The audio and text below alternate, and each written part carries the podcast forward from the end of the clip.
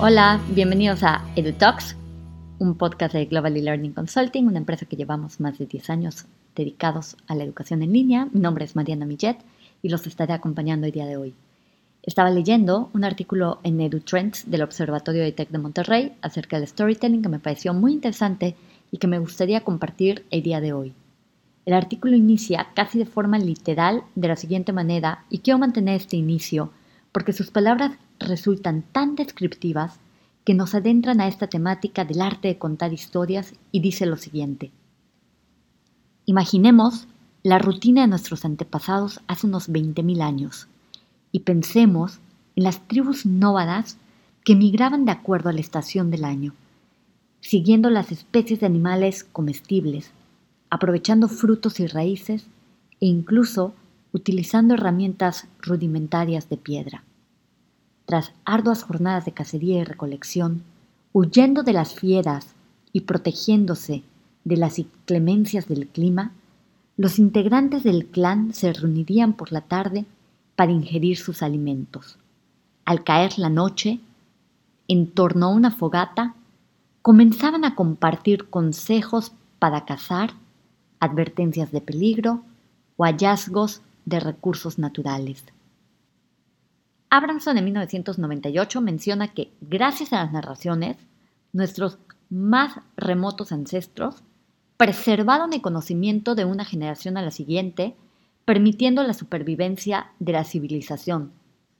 Por otro lado, Lawrence y Page en el 2016 señalan que entre los pueblos antiguos se contaba una historia para entretener y enseñar a la gente a ser mejores seres humanos.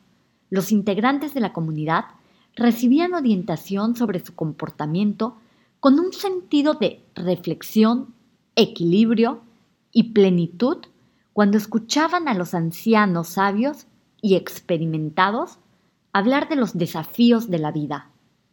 Leyendo dichos párrafos, podemos ver la importancia de las historias para educar, para provocar la reflexión, para preservar el conocimiento, para compartir consejos y es que las historias son realmente poderosas. La National Storytelling Association señala que el storytelling es el arte del uso del lenguaje, la comunicación, la emotividad, la focalización, la psicología del movimiento, ademanes, gesticulación y expresión, y la construcción abstracta de elementos e imágenes de una historia en particular para un público específico. Robinson, en el 2020, menciona que la narración digital es la práctica de utilizar herramientas informáticas para contar historias. Las historias digitales suelen contener una mezcla de imágenes, texto, narraciones de audio grabadas, videoclips y hoy podemos ver que existen una gran cantidad de recursos que nos permiten la narración digital de una forma mucho más sencilla. Aquí van una lista de recomendaciones que nos indican en EduTrends y que quisiera compartir. No cuentes sin saber en qué terminará tu historia. Es sumamente necesario que genere emociones. Sin estas, las historias no darán resultados. Finalmente, checa que tu historia tenga un significado un mensaje clave que permita que tu audiencia reflexione. Como se menciona en dicho artículo, el personaje debe tener un arco dramático, es decir, tiene que sufrir una transformación que va de un estado de orden, zona de confort, a un obstáculo o problema que trastoca el orden. Finalmente, el personaje resuelve o falla ante el problema lo que nos devuelve a un nuevo orden donde el personaje se ha transformado moralmente mejor o peor.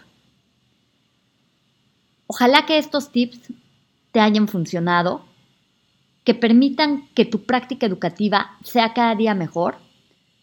Agradezco el poder compartir este espacio con ustedes. Cualquier duda pueden contactarnos a través de las redes sociales que aparecen en la descripción del podcast.